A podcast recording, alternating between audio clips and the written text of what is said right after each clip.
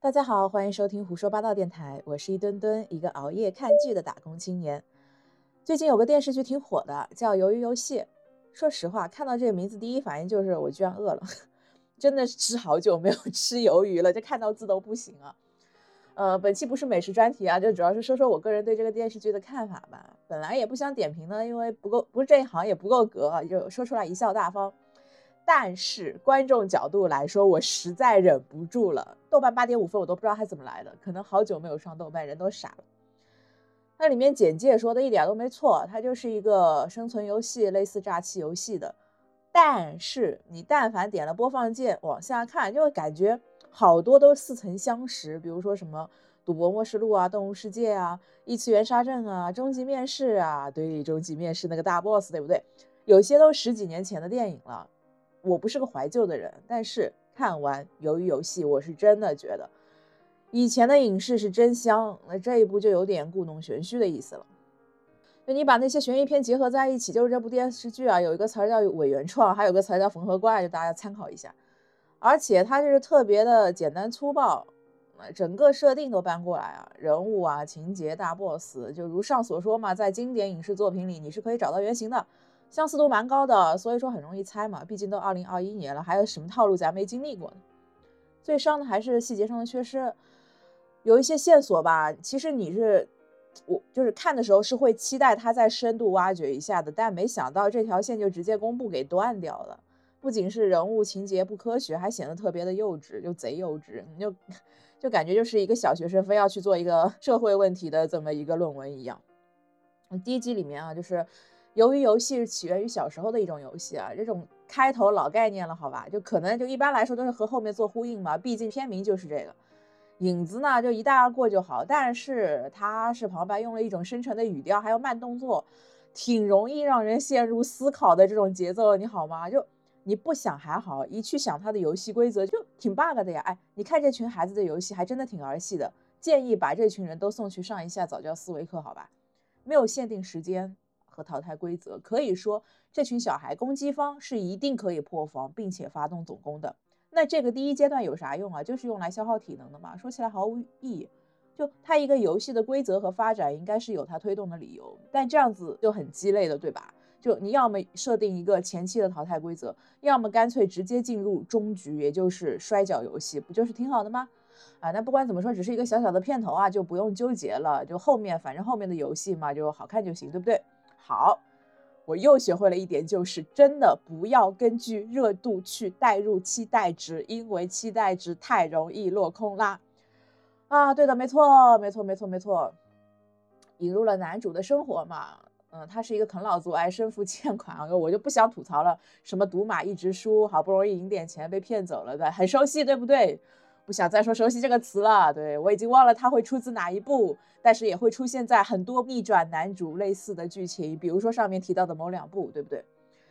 在男主等地铁的时候呢，有个西装男忽然出现，表示和男主要玩打画片的游戏。但是怎么说呢？这这个情节能理解，但是我是比较没有代入感和同理心啊。因为这个桥段啊，它的比重和前面叙述生活是差不多的，我就认为这个环节是很重要的，呃，也不能说不是，毕竟这个环节和最后一集还呼应上了，对吧？但是能不能把这个游戏换个别的形式，对不对？以及啊，这种过场就不要强调一些不必要的点了，比如说就在短短的这个游戏当中，哎呀，表达出了挫折、坚持、努力，再挫折、再努力，重复然后成功，这种节奏感能不能不要带进？这种这种过场里面，对不对？就说实话呀，如果是这样节奏的话，你把男主角换一个十来岁的少年，展开同样的这个这一段第一集，我几乎要以为你这个片子是要说什么青春卡牌游戏片了，就比如说花牌情缘什么的。其他的乱七八糟的都是赘述了，前面这些说实话，我认为可以省去了，因为。转到第二集，自然会介绍几个参加人物的背景生活。就其实这种东西吧，背景铺垫可以丢到第二集去说，开头没有必要那么废话，一下子带入到那种夸张紧张一种游戏氛围中，那直接让观众上来，哎，就比较震撼。对，这老也是一种老套路嘛，但是我觉得这种套路还好一些，是吧？然后呢，他们进到集中营的场地之后啊，廉价的出场装备让人感觉这个背景设定起码是得在十年前。按照现在这种现代科技发展，不可能是这个样子的。红色单薄的冲锋衣，感觉这就是一个志愿者服饰。啊，有可能是故意想做出这种复古的怀旧风格，但是你好歹抠抠细节，这样的粗糙感啊，让人觉得就挺儿戏的，对吧？除了枪是真的哈。那第一个游戏叫《一二三木头人》出来的时候啊，它那个布景我第一反应它就是《楚门的世界》，呃，还有什么恐怖故事，什么呃什么恐怖怪谈啊这种，就是什么美剧啊之类的。但是吧，这里面的演技也太松散了，就他们忽然的就接受了，忽然的就惶恐，忽然的又镇定，就干嘛干嘛的，让人感觉这帮人也太好糊弄了吧？就人的那种紧张压迫感完全没有什么感受，就是他没什么张力的。如果你想演，就好好演，对吧？你演不出来，加点内心独白、内心戏也是可以的呀。但是也没有，也没有什么过多的这种视角的切换啊，或者是给到很多的特写，就根本看不出来紧张，好吗？就虽然说人是挂掉那么多，根本看不出来紧张。嗯，然后男主吧，就是虽然说他开头的设定是个废柴，但是就咱咱不要。咱不要崩好吧？有一些规则，就是说同样的游戏规则，男主其实已经动了好多次了，都没事儿。那别人微微一动都被击毙了，这个镜头里是可以看得见的。所以这个就是，你可以说是他想表现出一些挣扎，但是你能不能重视一下这个游戏的背景啊？这样就很没有必要，就感觉有点穿帮，或者说是感觉给他套了一个很没必要的主角光环。然后关于尸体的处理也很简单，呃，乌漆嘛黑的焚化间，真的就能不能把所有的背景都统一一下，就很挑戏的，不要，呃，一边是一个大岛，一个很庞大的一个科技感，然后一边就让人感觉是回到了不知道哪个年代，对吧？就是让人无时无刻不在跳戏，啊，处理的真的就是很随便了。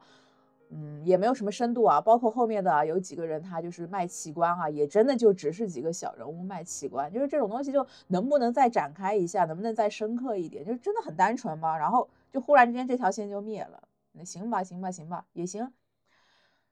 哎，就是大家都想着要发笔横财，没想到啊，这个游戏得赌上性命，所以说很多玩家呢，就玩完第一把之后就想要退出游戏了。是否退出游戏啊？根据这个游戏规则是需要大家投票的。我比较好奇的就是，百来号人里面涵盖各行各业、各种性格，居然没有一个意见领袖在一开始就去煽动一下大家，仿佛大家就是忽然接受了咱就一开始投票了一样，也难怪最后会搞得什么一百比一百的这种票数，我是觉得不太可能发生的。就你内心再渴望赚钱，一个正常的人看到这种血腥恐怖的场面，第一感觉是放弃。不可能有一百比一百的，就要么就是有人煽动了，对吧？当然了，这个煽动嘛，可能无非是别人一回头看到了，对吧？四百多亿的这个现金，但是这都什么年代了，钱居然还是用纸币展示的，还是用这种很劣质感的小猪储蓄罐的模型。不说了，取出来还得存进去，真的是徒增劳动量嘛？而且就是你也说不好啊，这个东西。展示出来，第一反应就是有可能是假钞或者练功券，而且即便赢了，你最后拿到的也不是这坨钱，对吧？你说实话，这是一个很鸡肋的摆设，没有视觉冲击力的，没有视觉冲击力的，对吧？更何况，就是里面也不知道是几号啊，多给了他几秒钟的一个镜头吧，就是他往后看了一下奖金，然后就赞投了一个赞同票吧，可能就是想反映出有一些人他内心是会挣扎的，但是姐姐啊，就好歹就是给你镜头了，你锻炼一下演技好不好？有谁会面无表情、匀速扭头看了一眼钱，然后就简单抿了一下嘴，然后又匀速回头按下了投票键？你不觉得你的演技很机械、很公式化吗？我忽然就觉得国内那些就是皱眉小鲜肉啊，我我不是单纯的黑，我真的是觉得皱眉小鲜肉的演技比他好很多，对吧？他起码还有点眼神变化，对吧？那你肢体情绪都没有到位的，你告诉我你 你是怎么做出这个判断的？啊，最后一百比一百的投票嘛，这个梗实在是太烂了，能不能就不要玩了？就根据 最后一个人，就这种，对吧？你你换一个观众猜不到的套路去做啊，是吧？哎，是，然后吧，你说这个钱，你直接来个电子屏啊，或者展示看板就 OK 了。讲真的，太多太多的想法细节，很不二零二一，处处都透露出一种塑料气质。然后吧，就是呃，刚还要死要活的，突然就没反应了，跳崖式的表现也很诡异的啊。可能是有对比吧，就在第二集的后面啊，感觉反就是在第二集的后面反而感觉是比较真实合理的。就是是一些就是，呃，主要人物的那个生活背景嘛，他以前的遭遇嘛，他为什么还会再次投入游戏？这个就是，嗯，算是有点依据，也没什么太大的 bug。我觉得这是所有九集里面最 OK 的，就是第二集的后面部分，就是 阐述他们背景的部部分，其他地方 bug 太多了。嗯，但是啊，就是里面有一个警察，对吧？警察为了找寻他的哥哥，潜入了这个游戏。但是这个潜入也同样很儿戏呀，就是那么多辆面包车，那么多个对吧？红衣人、蒙面人，一辆车只分配一个人，这任何组织策略都不会这样子安排人手的吧？这是得多轻敌啊！那行，哪怕是他们麻醉了，对不对？就一个人在处理，怎么可能就被他逮到了？车子都。打斗都抖起来了，好吗？旁边是没有人了吗？是他动作特别慢吗？是所有的人都离开了，只留他一个人吗？那这样子的检查效率也太低了吧！我真的好想建议这些蒙面，然后升级一下自己内部的管理制度和流程，好不好？不太可能发生在二零二一年，真的。如果说是有什么理由的，呃，比如说呃，真的碰巧不在场啊，其他人，那好歹给个镜头，比如说。哎，正好谁谁谁，就大家经常看见的嘛，就主角啊什么在做一些事儿的时候，正好旁边监视的人都不在，一个转身，一个遮挡，他这种镜头没有给出来的，我就觉得很奇怪啊，这个情节它是不符合不符合常理的。然后老先生啊，看一下老先生那么多镜头，大家肯定知道这老先生是一个有身份的人，对吧？现在综艺节目都是有身份的人。有个电影叫《终极测试》，大 boss 就是玩家之一。是一个在场的一个痴呆，这个人设和那个老先生几乎就是一模一样，就是撞型的。所以说，当这个老先生的内容太多了之后，我就想说他可能是个大 boss，并且希望自己没有猜中，但是没想到还真的是，唉，就是有点失望吧，就太不巧了。嗯，总结一下吧，就是一细节们没有无法投入情感，看的时候反而就会跳脱出来以一种，哎，我就看你还能怎么乱编的这种吐槽的角度去看。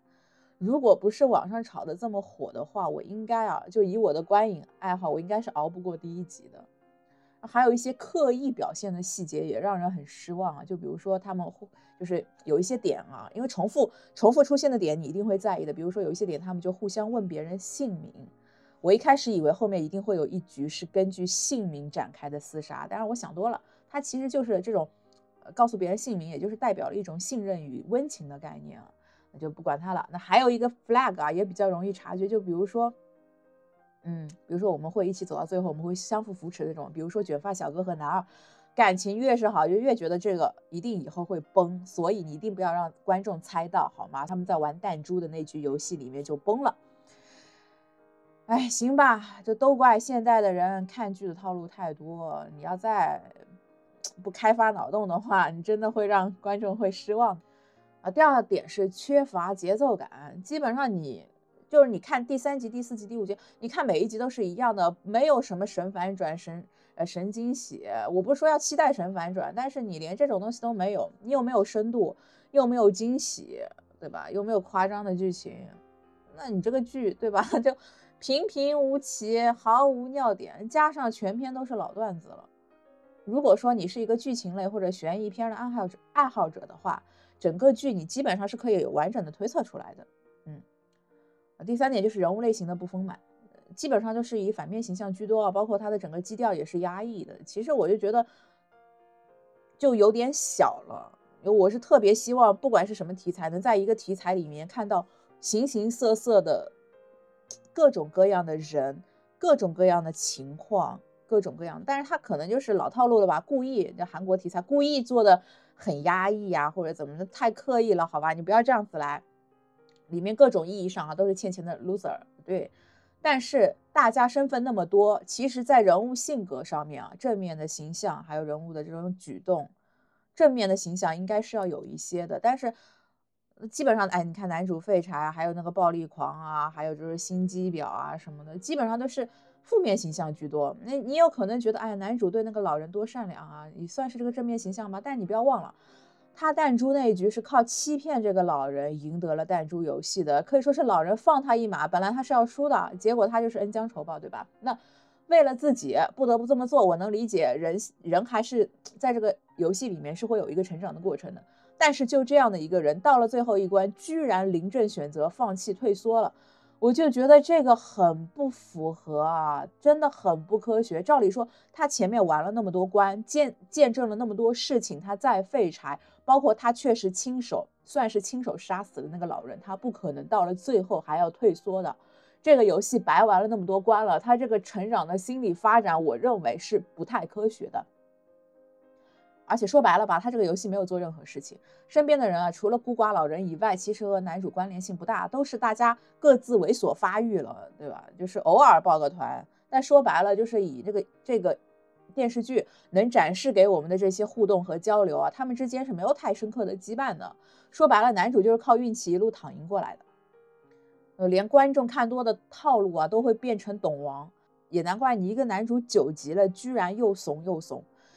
其实到这里啊，正常靠自己的力量玩到最后一关的玩家都会有一种游戏信念感的。你但凡就是咱作为一个真实的人嘛，在现实生活中啊，你工作上、学习上，更何况这种血腥的游戏，对吧？你坚持一件事情，并且有了重大突破，你会在想法和行动上都脱胎换骨的。就你不管玩的是什么，最后都会形成自己的理念和体系，根本不会做出和男主一样的事情。什么到了最后说我什么我不玩了，就想要放。放那个什么上佑啊，他兄兄弟一把，我觉得不可能发生的事情，好吗？那还好，这个上上佑算是识趣，哎，自行了断了，很聪明。他如果不自行了断，他自行了断还能把自己的老妈托付一下。他不自行了断，两个人出去就回到当初，就就是 loser。除非他们能够呃开班教这种成功学的课啊，忽悠下一波下一波玩家进来，然后收一些成功学的学费啊。这个这个我们就不黑了哈。大无语，真的大无语。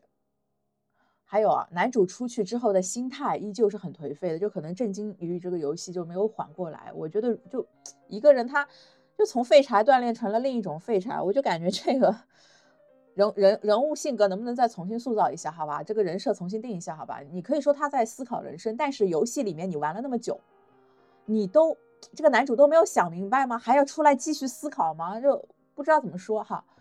啊，最后啊，第九集揭示了这个男主准备继续参加第二轮的游戏，但这个动机也很奇怪，就是说他打电话的时候说自己是人不是马，可能是想推翻游戏规则啊，或者就是想证明人性的强势啊，不甘于受人摆弄的这些理念。但是，因为他是在登机前临时做决定的，表表达出来是这样，没有什么铺垫啊，我没有看出他是深思熟虑或者有策划的去做这件事情的。你如果说真的是这样子一时。兴起，或者说单靠自己的这一方面的想法去参加了这个游戏第二季，不就说明了你是活该做一匹马？如果真的是想要改变这个情况，不如拿赢来的这四百多亿好好创业，争取啊，就是把企业搞大。从另一方面去切入这个团体的深层，然后去掰过他。如果说直接参加游戏的话，你还不如先前那个警察，好歹是个卧底，对不对？那你要么就是提前搜集到第二季游戏参加者的资料。在参与投入这个游戏前，就先培养自己的流派，就先拉拢这么一波人。因为你要去抗衡一个组织，你不可能真的只身犯险傻嘛，你就先拉拢一把一波自己的流派嘛。然后，因为你已经毕竟成功那么多回了嘛，对吧？你要先教会这些人游戏里会遇到什么，然后再进去看能不能内外夹击一锅端。但是。我看这个尿性，感觉真就第二季照搬第一季啊，继续拼凑经典影视素材。毕竟经典那么多，一时半会儿你也搬运不来，对不对？唉，就是希望会变得更好吧。好了，本来就这是一个生活碎碎念的频道啊，愣是吐槽了一部剧。单方面，万圣节快要到了，各位无聊的时候可以刷一些就是经典悬疑恐怖片解闷啊，绝对好过你看这个鱿鱼游戏。啊，还是觉得大家平时喜欢看悬疑类的题材吗？有没有哪些推荐啊？也可以让我好好补一下番，欢迎互动。可以可以的话呀，可以顺手给我点一个赞，鼓励一下，或者留言吐槽、批评都可以。感谢大家收听，拜拜。